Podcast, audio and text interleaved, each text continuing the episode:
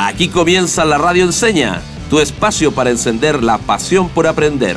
Un programa de Fundación Enseña Chile, más de 10 años transformando las salas de clases del país.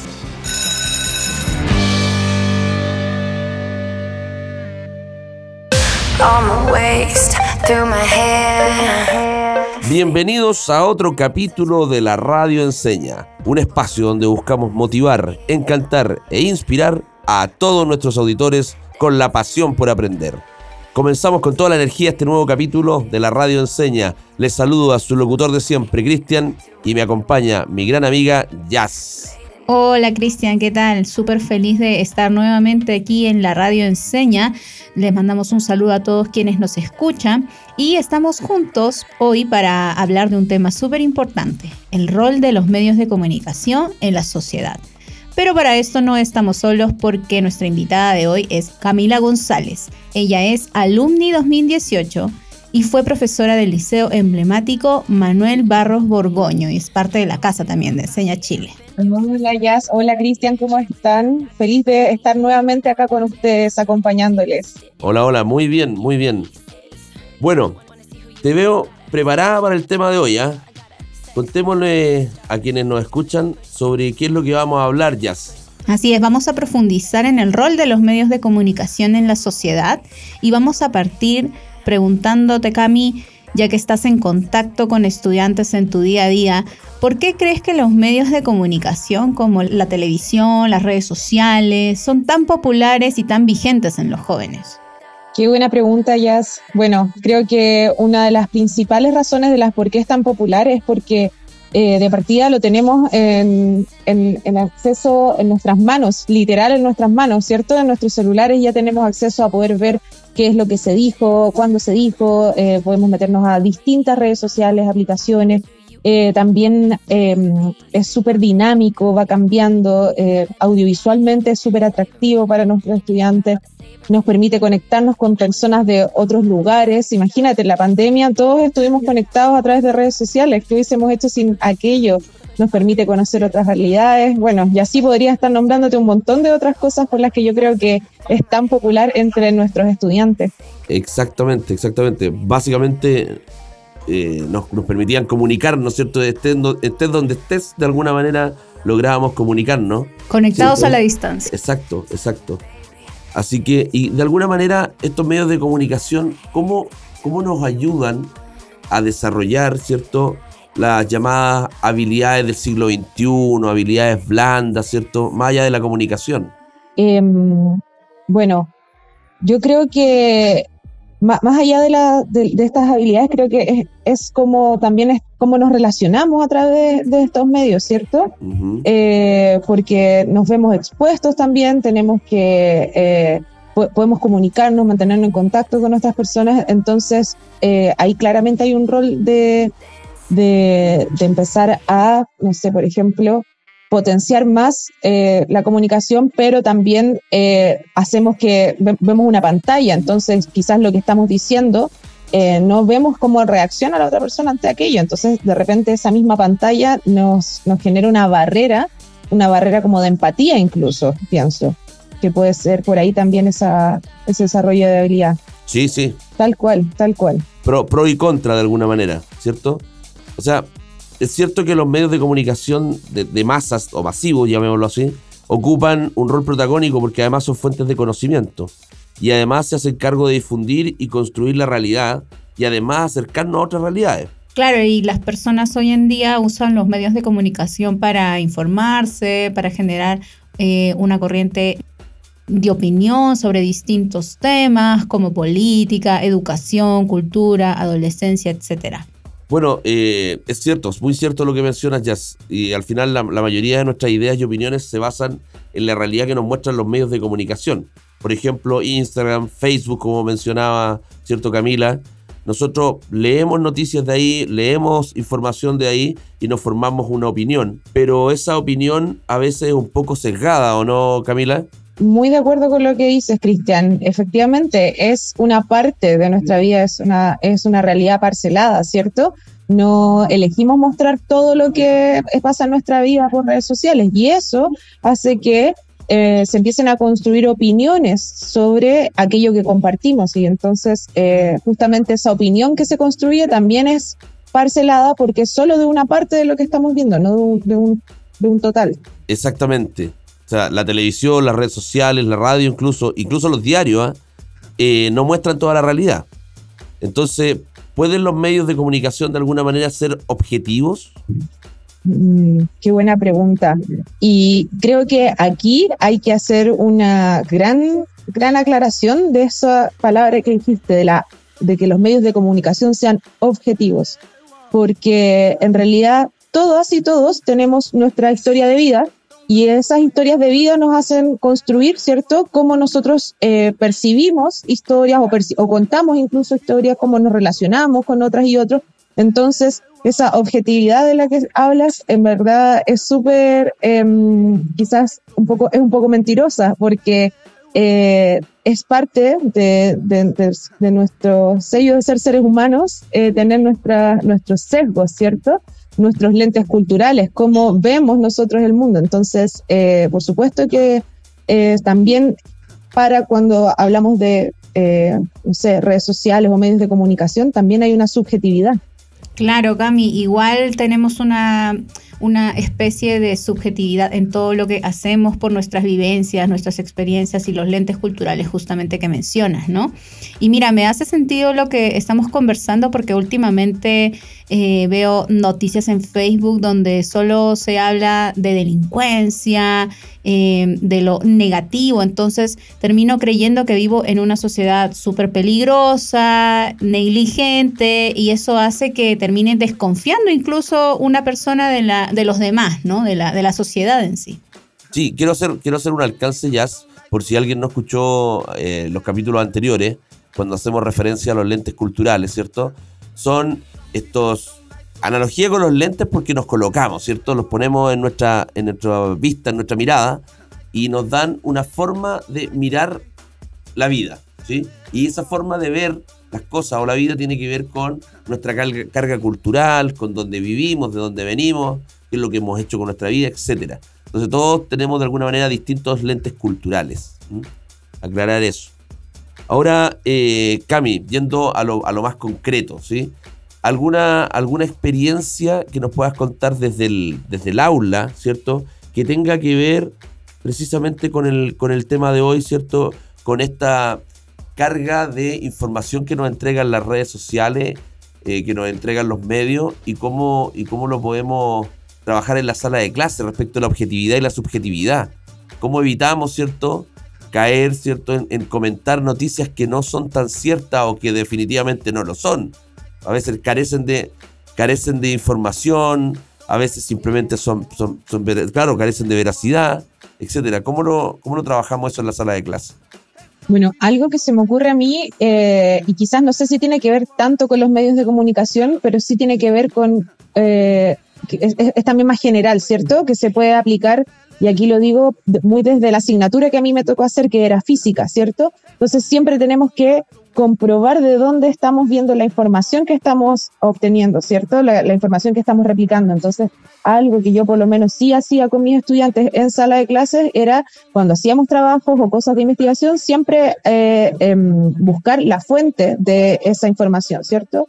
Em, y creo que eso mismo es transversal para cualquier tipo de asignatura, incluso para cualquier tipo de em, ya sea noticia, ya de farándula, también como muy común ahora las funas, como ir a buscar cuál es la fuente de información que está, que está diciendo esto, porque también ahí nos podemos encontrar justamente con sesgos de líneas editoriales o información que no es, no es real, como también estas páginas que hay de fast check para poder ver realmente si son reales o no. Es muy importante poder chequear eh, justamente no solo en las noticias, si es de parándula o si es de noticias en, redes sociales, sino que también incluso como para las asignaturas de investigación, como ver de dónde, quién está diciendo eso, qué fuente es, como cuál es el sesgo que puede tener ese medio de comunicación y no pasa nada con que sean justamente eh, diferentes. Yo creo que el punto es como tener claro que existen distintas fuentes que nos van entregando distintas como opiniones. Entonces, desde la sala de clases creo que ir siempre a la fuente investigativa, por ejemplo, en una asignatura como ciencias,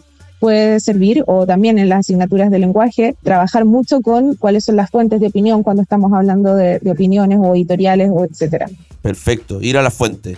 Esto me da espacio para ir a una sección que me gusta mucho a mí.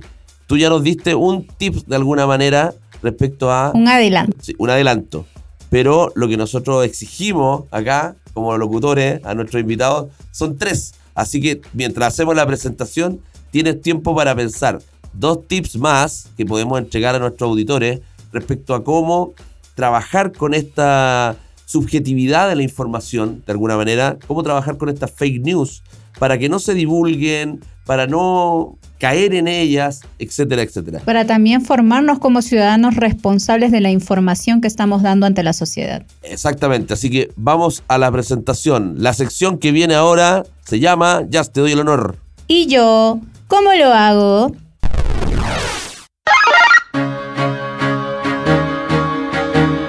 Ahora sí, Cami, entonces, como te comentábamos, necesitamos tres tips en ese sentido en relación del rol de los medios de comunicación, cómo interactuamos con ellos y cómo diferimos de la información que nos brinda. Bríndanos tus tips. Súper. Lo primero que se me ocurre, y que bueno, ya se los nombré antes, es ir a la fuente, ¿cierto? Verificar de dónde estoy leyendo esa información y eh, hacernos conscientes de ese, de ese ejercicio, ¿cierto? Eh, promover que eh, si es que voy a hacer algún trabajo o si es que voy a tener alguna tarea, como ver de dónde estoy sacando esta información. ¿Es real o no? Si es que hay algún sesgo, etcétera. Creo que otro tip puede ser es em, hacer conscientes a nuestros estudiantes eh, de, de, cuando ellos comparten noticias que de repente no están verificando también eh, o están leyendo información en que no están verificando aquello. Y, se me ocurre haciendo preguntas como en el inicio de la clase o al final de la clase, sino también puede ser como trabajar la actitud de la clase con una actitud como de responsabilidad, de no aportar a la desinformación. Entonces puede ser algo que se trabaje de manera transversal a la clase, no necesariamente como con un contenido, sino como haciendo pequeñas preguntas de reflexión para que los estudiantes se hagan conscientes de aquello. Y eh, como tercer tip que les recomiendo es que sigan la página Fast Check que eh, justamente se dedican a comprobar la veracidad de las noticias eh, que se van publicando. De repente hay titulares que son súper escandalosos y en realidad no, no son reales o están fuera de contexto y entonces esta página es muy buena en general, siempre salen desmintiendo o incluso también diciendo como esto era verdad. Em, así que la recomiendo mucho para seguir en redes sociales y que también se la puedan recomendar a sus estudiantes en esta parte de hacerse consciente y de ser responsable con lo que me voy informando, em, pueden sugerirla. Perfecto, Cami. Mira, son tips que podemos hacer, digamos, eh, una rutina, porque ingresar a una página de verificación de información nada más nos va a tomar un par de minutos y nos va a aportar a no caer en la sobreinformación ni en la desinformación. Así que queremos darte las gracias por estar aquí en la Radio Enseña. Muchas gracias a ustedes. Feliz de estar acá nuevamente y nos vemos pronto. Eso es. Muchas gracias a ti por acompañarnos y dejarnos estos interesantes tips y nosotros nos vamos a una pausa musical y volvemos con un nuevo invitado. Vamos y volvemos.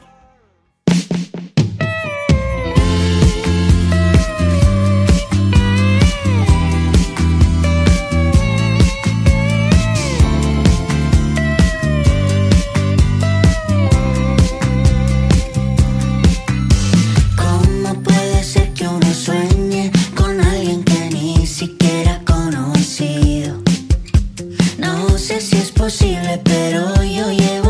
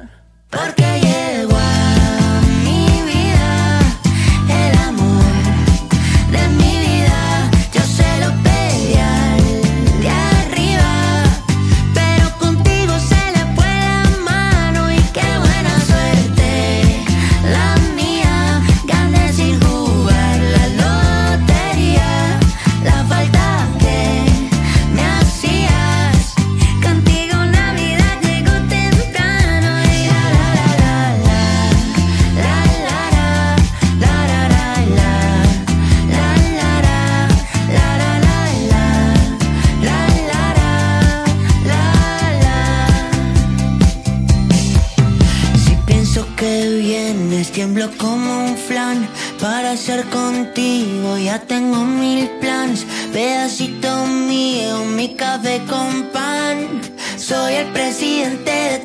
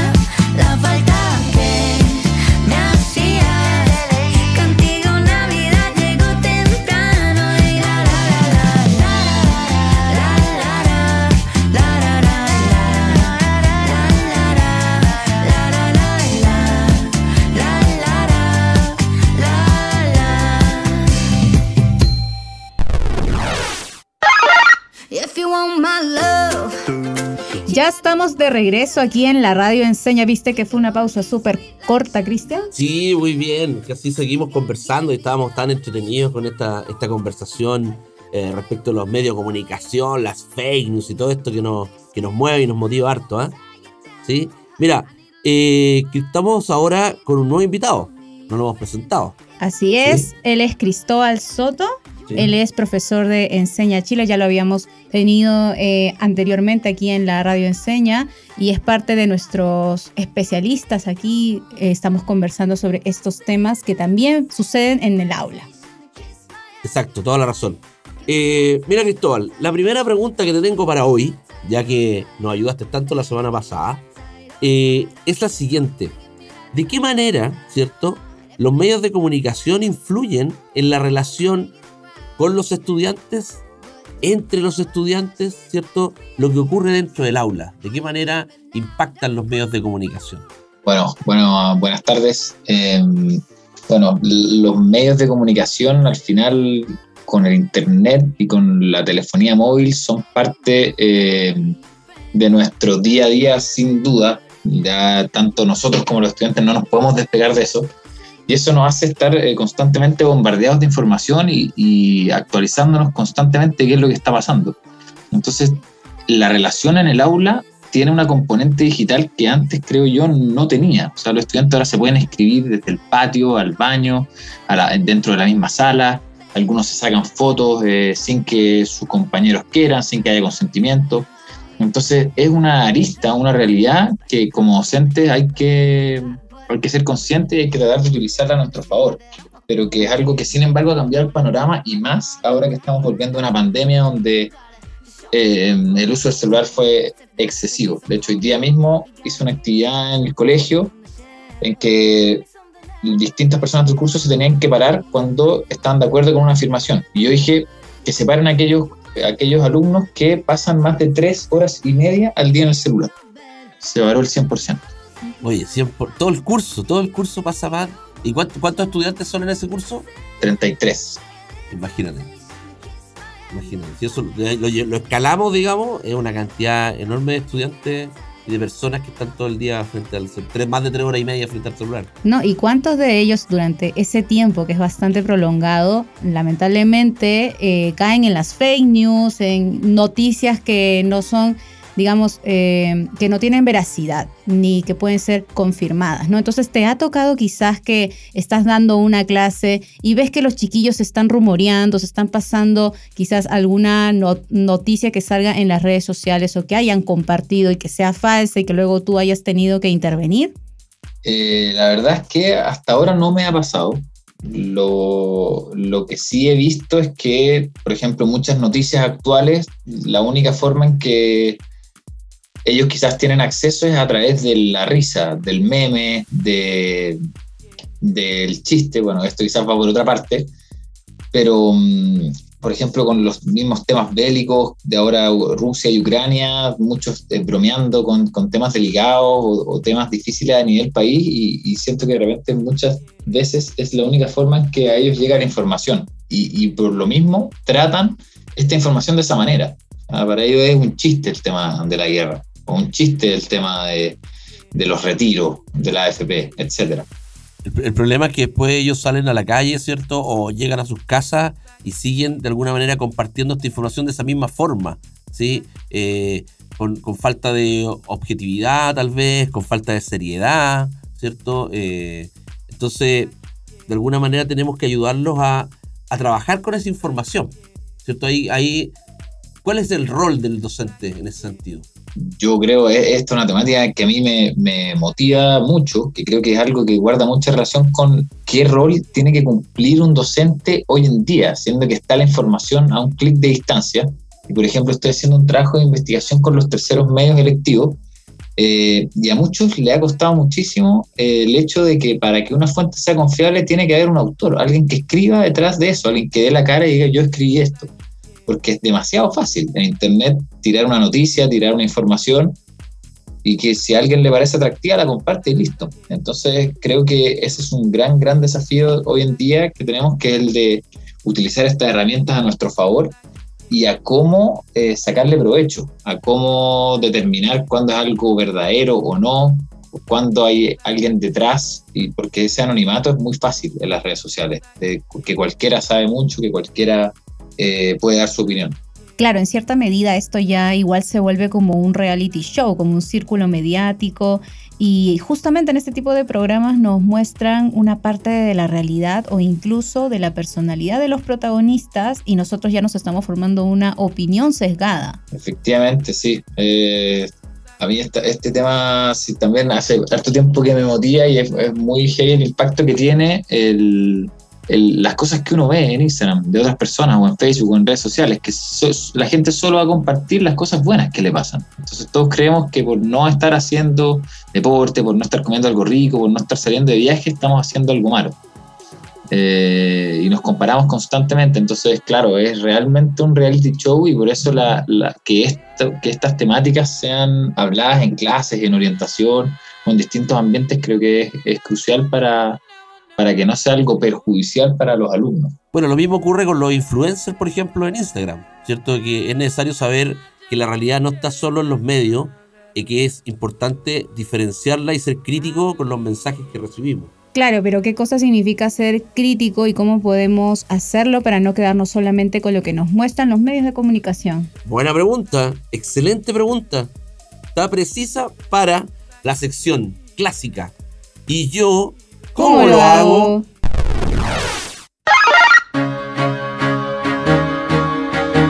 Tú ya lo conoces, Cristóbal. La semana pasada nos ayudaste también. Entonces te vamos a pedir nuevamente tips para que podamos compartir con nuestros auditores respecto a cómo podemos promover desde las salas de clase que nuestros estudiantes sean críticos con la información que reciben de los medios de comunicación. Ahí, lástima, voy a repetir un tip que creo que quizás eh, engloba muchos consejos para cualquier cosa que es la información. En el fondo, mientras más fuentes de información uno pueda tener, claramente va a ser mejor. Entonces, de repente uno se sesga solo porque le interesa cierto sector eh, político o ciertas eh, personas que piensan como uno, y claramente va a tener solo una posición respecto a cierto tema. Entonces, intentar, aunque no queramos, seguir a un diario que no nos guste, eh, ver a, compartir con nuestros familiares que quizás no opinan igual que nosotros, y eso ya nos va a poder tener otra mirada, decir, oye, yo quizás no pienso esto, pero hay algo de lo que tú dices que me hace sentido. Entonces, no rodearse solamente de gente que piensa igual a uno, intentar tener información de todas partes. Eso como un tip. Y dos, también ser conscientes de, em, de lo fácil que es publicar cosas en, redes sociales. Em, y ahí la culpa, hay una frase que me gusta mucho a mí que me, decía un profesor, la culpa no, no tiene el cuchillo de matar a alguien, sino de la persona que lo usa. El cuchillo no tiene la culpa si alguien mata a otra persona, lo tiene la persona que lo ocupa para eso. Entonces, como nosotros como usuarios conscientes de las redes sociales, tenemos que saber que ahí hay cosas que no van a ser ciertas eh, y tomarlo con, con, la certeza que, que, eso tiene, que muchas veces es muy difícil, porque hay una publicación ahí que puede estar muy bonita, muy adornada, y que diga que, no sé, que el día tiene 28 horas, y todos nos creemos que el día tiene 28 horas, pero si buscásemos en Google o si buscásemos más personas que están hablando lo mismo, ¿cuántas personas encontraríamos que dicen eso? Entonces, ser conscientes de eh, cómo se manejan las redes sociales, quién puede publicar, qué se necesita para publicar, que muchas veces son requisitos bien bajos. Y que cualquiera puede hacerlo. Oye, y cuando, y cuando el tema es, tan bien tratado y, se le da y se le da, se forman corrientes al respecto. ¿ah? Yo estaba leyendo sobre los terraplanistas. Oye, es un tema actualmente en, las redes sociales, el, tema de los terraplanistas, ¿ah? el considerar que la Tierra es plana y tienen argumentos súper potentes y todo lo demás. Claro, es como movilizar a varias personas eh, directamente desde las redes sociales, en foros incluso. Entonces hay que saber verificar también las páginas que estamos visitando. Perfecto. Y como último tip, creo que sería muy interesante abordar eh, y preguntarle a los estudiantes cuándo ellos consideran que algo es cierto. ¿Qué tiene que pasar para que ellos consideren que algo sea cierto? Entonces, eh, que se los diga, si están hablando de fútbol y se los dice alguien que nunca ha visto fútbol, ¿considerarán cierta su opinión? Eh, ¿O es mejor alguien que, ha estudiado, que trabaja en eso? Entonces, por ejemplo, ahí en cuanto al, ejemplo que daba antes, eh, cuando una información es verídica cuando está en Internet. Cuando, por ejemplo, podemos ver que eh, alguien que estudió esa materia está publicando lo que está publicando. Entonces, alguien que es experto en cosmología está hablando de un tema de cosmología. Y así, creo que reflexionar de cuándo podemos creer o confiar en la opinión de alguien, creo que es algo que nos puede ayudar muchísimo a determinar cuándo una página o una cuenta o un profesional o la persona que sea puede tener cierto tipo de veracidad o no para construir nuestra opinión lo más eh, informada posible y lo más realista. Claro, el confirmar los referentes, estos líderes, digamos, que llevan la conversación en redes sociales, verificar si tienen estudios en la materia que hablan. Demasiado interesante todos los consejos que nos acaba de entregar Cristóbal. Me queda claro que si los jóvenes, nuestros estudiantes, utilizan el contenido de los medios para reafirmar o argumentar sus opiniones e ideas como parte de su proceso de socialización y para desarrollar además su sentido de pertenencia, entonces nosotros como educadores, nuestro rol como docentes debe ser orientar sobre su uso. Básicamente orientar, acompañar también a nuestros estudiantes. Claro, y es súper importante también el ahondar en la necesidad de construir una sociedad respetuosa entre todos y la responsabilidad que tiene cada uno al momento de consumir información en los medios de comunicación. Hay que ser críticos, reflexivos con ellos y no permitir ni crear, ni crear prejuicios facilitando la promoción de relaciones sanas. Potente conversación la que hemos tenido hoy. ¿Sí? Esperamos que este espacio haya sido provechoso para nuestras y nuestros auditores. Así es, y bueno, vamos a darle las gracias a Cristóbal también por estar aquí en la radio. Enseña unas últimas palabras, Cristóbal. Eh, nuevamente, gracias. Es un honor para mí estar acá conversando de estos temas tan interesantes que nos afectan tanto a docentes, papás, estudiantes, equipos directivos, etcétera. Muchísimas gracias por estar aquí, Cristóbal, y nosotros nos tenemos que reencontrar en un próximo programa de la Radio Enseña. Y ya saben. Como siempre, queridos auditores y auditoras, disfruta aprendiendo y, aprende, disfrutando. Hasta la próxima. Chao, chao. Termina así otro capítulo de la Radio Enseña. Nos encontraremos muy pronto. Disfruta aprendiendo y aprende disfrutando. Hasta la próxima.